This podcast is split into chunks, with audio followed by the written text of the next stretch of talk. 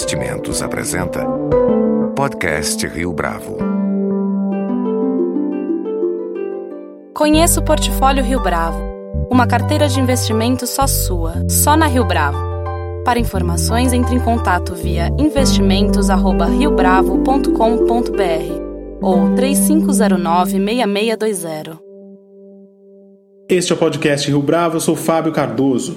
No momento em que algumas empresas tentam virar a página de uma das crises mais agudas que a economia brasileira já enfrentou, a recuperação judicial tem representado um instituto importante para que as companhias possam não só retomar a sua saúde financeira, mas também implementar novas estratégias de gestão para falar do impacto da recuperação judicial no Brasil. Nosso entrevistado de hoje no podcast Rio Bravo é Fábio de Aguiar, CEO da Ex Infinity Invest. Fábio, é um prazer tê-lo conosco aqui no podcast Rio Bravo. Bom dia, bom dia a todos os internautas, a todos os ouvintes. Explica para a gente um pouco como é que está o cenário hoje de recuperação judicial no Brasil. É, esse ano, o número de recuperações judiciais no Brasil ele caiu nos primeiros cinco meses em torno de 24% comparado com o ano de 2016. É, a gente falava anteriormente, em outras entrevistas, que de fato o número de renegociações e turnarounds hoje supera o de recuperações judiciais no Brasil. Existem dois grandes eventos que podem acontecer, que são duas recuperações que podem ocorrer em virtude das não negociações junto ao mercado financeiro e ao sistema financeiro nacional e que podem de fato abalar muito a estrutura dos bancos, que são as recuperações da Odebrecht, que pode acontecer, tudo vai depender de como vai se desenrolar as negociações e muito recentemente foi dado alerta para recuperação judicial, possível recuperação judicial da JBS em virtude também de um processo de negociação com bancos. Mas em linhas gerais, tirando esses dois grandes eventos, o número é maior do que o, é menor do que o ano passado. Isso se explica porque a esteira do ano passado era muito grande e já se limpou muita coisa dessa esteira. Então a tendência é que esse número, independente da crise, ele continue apontando para um cenário de queda. Lógico que, num agravamento muito profundo de crise financeira, esse instituto passa novamente a ser recorrido e novas recuperações vão surgindo. Mas, numa visão de médio prazo, enxergando até o cenário de dezembro, a tendência é que a gente tenha um número menor do que o ano passado. E qual tem sido o impacto desse Instituto da Recuperação Judicial para as empresas de um modo geral, hoje no país? É, na verdade, assim, a lei completa ela começa em 2005 e a gente tem aí mais de uma década de lei. A gente vive justamente um momento de revisão dessa lei. Revisão por quê? Porque começa a se medir a, a pouca ou, ou, ou, diminuta eficácia desse instituto no cenário brasileiro. Embora a recuperação judicial no Brasil tenha sido inspirada no modelo americano e no modelo francês, você tem uma série de diferenças quando você tem a aplicação da mesma.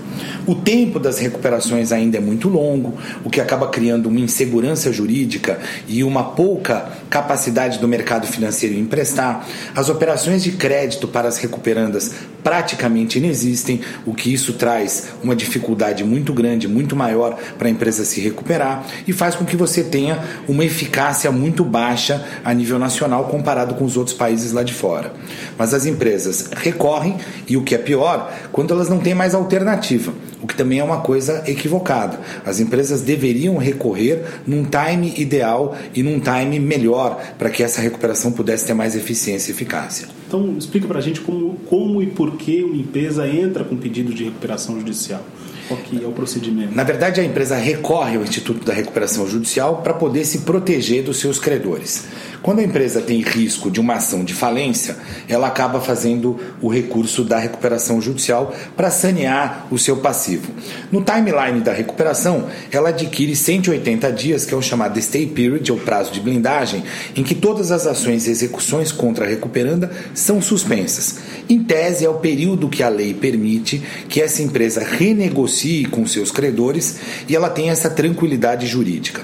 O que ocorre no Brasil é que o que deveria ocorrer em 180 dias acaba ocorrendo em um ano e meio, dois anos, num prazo muito maior do que isso. E a empresa acaba durante esse período ficando é, renegociando com seus credores, mas sem abertura de novas políticas de crédito e novas linhas de crédito. E isso atrapalha o seu erguimento da maioria das empresas. Então, o que ocorre?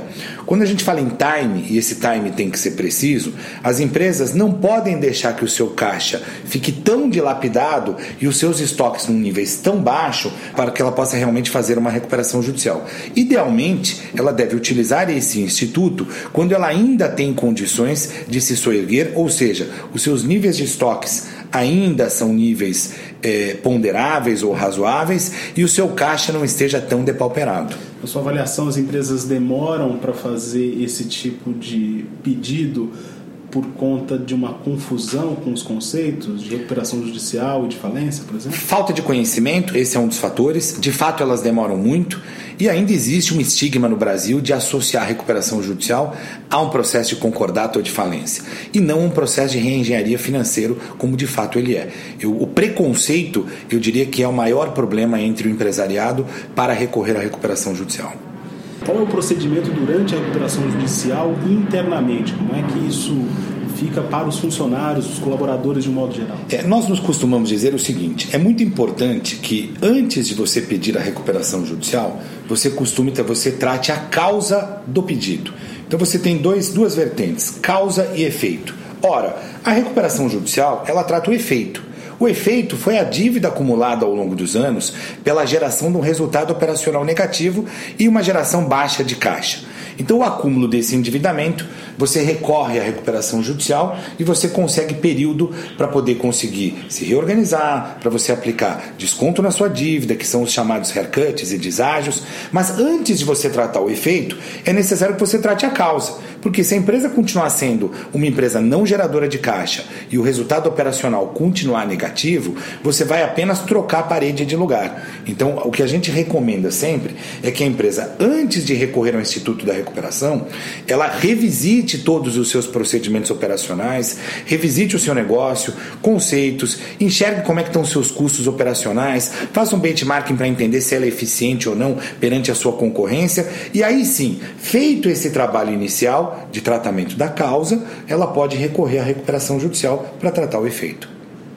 E o que acontece se a empresa não conseguir um acordo de recuperação ou ainda não cumprir o que está no acordo?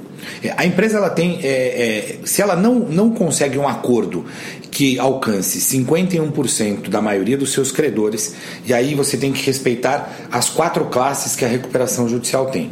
Você tem a classe 1, que é a classe trabalhista, em que esse 51% independe de crédito, são apenas as cabeças. O que eu quero dizer com isso? Imagine que você tem 100 trabalhadores na classe 1. Você precisa do voto de 51 trabalhadores, independente do seu crédito. A classe 2 é a chamada garantia real. A classe 3 é a classe quirografária, ou seja, sem nenhuma garantia. E a classe 4 são micro e pequenas empresas. A classe 4 tem o mesmo critério de aprovação da classe 1, ou seja, apenas as cabeças. Enquanto que as classes 2 e 3, que são as classes de garantia real e quirografária, além das cabeças, é necessária aprovação pela maioria dos créditos. Ora, se você não alcança esse, esse quórum de aprovação, você ainda tem a possibilidade de uma coisa chamada crown down. Em uma classe rejeitada, se você tiver 33% desses créditos, mas desde que a maioria deles você tenha 51%, você ainda pode pedir aprovação para o juízo recuperacional. Mas se você não atingir nenhum desses indicadores, você sai de uma Assembleia Geral de Credores com a sua empresa convolada em falência. Passada a Assembleia Geral de Credores, a empresa tem um período de dois anos, segundo o artigo 61 e o artigo 63 da Lei 11.101, que é o chamado biênio legal. Durante esse período, ela ainda continua sob fiscalização do juízo recuperacional e do administrador judicial. E durante este período, ela tem que efetuar todos os seus pagamentos, tais quais estão previstos no plano, religiosamente em dia e mandar é, para o juízo recuperacional e para o administrador judicial os relatórios de acompanhamento. Caso ela não faça isso, ela também é convolada em falência. Então você tem dois times muito importantes em que pode haver a convolução em falência durante um período da recuperação judicial. E como é encerrada a recuperação judicial? Passados dois anos, que é exatamente o biênio legal, se a empresa cumpriu todos os seus requisitos, que é pagamento em dia, envio dos relatórios, passados dois anos da homologação do plano de recuperação, e se ela estiver em dia com as suas obrigações, ela pede o levantamento e o encerramento da recuperação judicial. Isso é encerrado, o Serasa passa a retirar a palavra recuperação judicial, a sua dívida está completamente novada em dia e ela vai seguir vida normal. É considerado encerrado o processo de recuperação judicial. Caso ela não pague alguma das parcelas previstas em plano, esse plano ele virou um título executivo. Ele não cabe mais falência imediata. Você precisa iniciar uma ação de execução para que você possa recorrer a uma falência futura. Por isso que é considerado o encerramento da recuperação judicial após o biênio legal, mesmo sem que você tenha o cumprimento total do plano, porque muitos planos são projetados em 10, 12, 15 anos e quando você encerra a recuperação, dois anos após a homologação, você ainda tem obrigações futuras. Mas o encerramento se dá exatamente aí, no fim do biênio legal. Uma empresa que não conseguiu cumprir com todas essas prerrogativas, ela pode ainda assim voltar a fazer um outro pedido de recuperação judicial? Na verdade, durante esse período de dois anos, em que ela está sendo é, ainda fiscalizada pelo juízo recuperacional, ela, se ela não cumprir as suas obrigações de pagamento, algumas empresas, e isso tem sido muito normal com a crise, têm solicitado uma nova Assembleia Geral Extraordinária de Credores. Por que, que isso ocorre? Normalmente, essa nova Assembleia de Credores, ela traz uma situação de, de inadimplência do seu plano de recuperação e uma nova composição junto a esse quadro de credores. Caso essa nova composição seja aceita pela maioria dos credores através daqueles critérios iniciais da primeira Assembleia Geral de Credores, a forma de pagamento, ou o tamanho do plano, ou o tamanho do endividamento pode ser alterado. E aí a empresa tem um novo plano a ser cumprido. Isso tem sido cada vez mais recorrente, porque empresas que pediram recuperação no período pré-crise e tiveram que pagar e fazer o pagamento de seus planos durante a crise, encontraram uma dificuldade muito grande. Então você imagina que o Brasil, alguns anos atrás, captava recursos a 7,25. O dinheiro dobrou de custo, foi para 14,50. Então, dobrando o, o, custo do dinheiro, muitas das empresas pediram recuperação. Aí vem a crise financeira. A economia não ajuda, os ventos são desfavoráveis. Você precisa começar a pagar o seu plano e não consegue pagar o seu plano. Você convoca uma nova Assembleia Geral de Credores e isso tem sido cada vez mais visto e frequente no mercado de uma maneira geral. Agora conta pra gente um pouco da metodologia de trabalho da X Infinity. Como é que vocês entram em operação efetivamente? Ora, primeiro nós somos uma empresa que existe desde o ano de 2005. A X Infinity hoje, na verdade, é líder de mercado em número de projetos e em coeficiente de pessoas. Nós temos 54 empresas sendo atendidas em nossa carteira e um total de 111 colaboradores esparramados pelo Brasil todo. No setor de turnaround de recuperação judicial, nós somos a maior companhia nesses indicadores. Nós somos especializados, e aí é o que a gente fala, em tratar antes da recuperação a causa. Então, primeiro nós não fazemos só a recuperação judicial, nós também fazemos turnaround. E nesse tratamento da causa, a gente implanta junto a essas empresas metodologia de gestão que ela ainda não tinha é, é, percebido e não tinha se desenvolvido. Por exemplo, nós implantamos orçamento base zero. Todos os meses, todos os nossos clientes realizam o chamado OBZ. Orçamento base zero consiste em fundar um corpo de gestão dentro da companhia, revisitar cada uma das rúbricas e classificações de natureza de despesa e em cada linha do DRE todos os meses desafiar esse corpo de gestão a como economizar mais, a como reduzir custo operacional, a como ser mais eficiente e a como aumentar a rentabilidade e gerar mais caixa. Esse orçamento base zero, ele despoleta todas as ferramentas de fluxo de caixa, é, todas as ferramentas de controle, estudo dos meios circulantes e todos esses indicadores nós colocamos numa nuvem com extrema transparência. Ou seja, todos os envolvidos numa reestruturação realizada pela X-Infinity, sejam fornecedores, bancos, fundos, todos os interessados têm acesso a essa nuvem e podem ver a total transparência dos resultados melhorando dentro da companhia.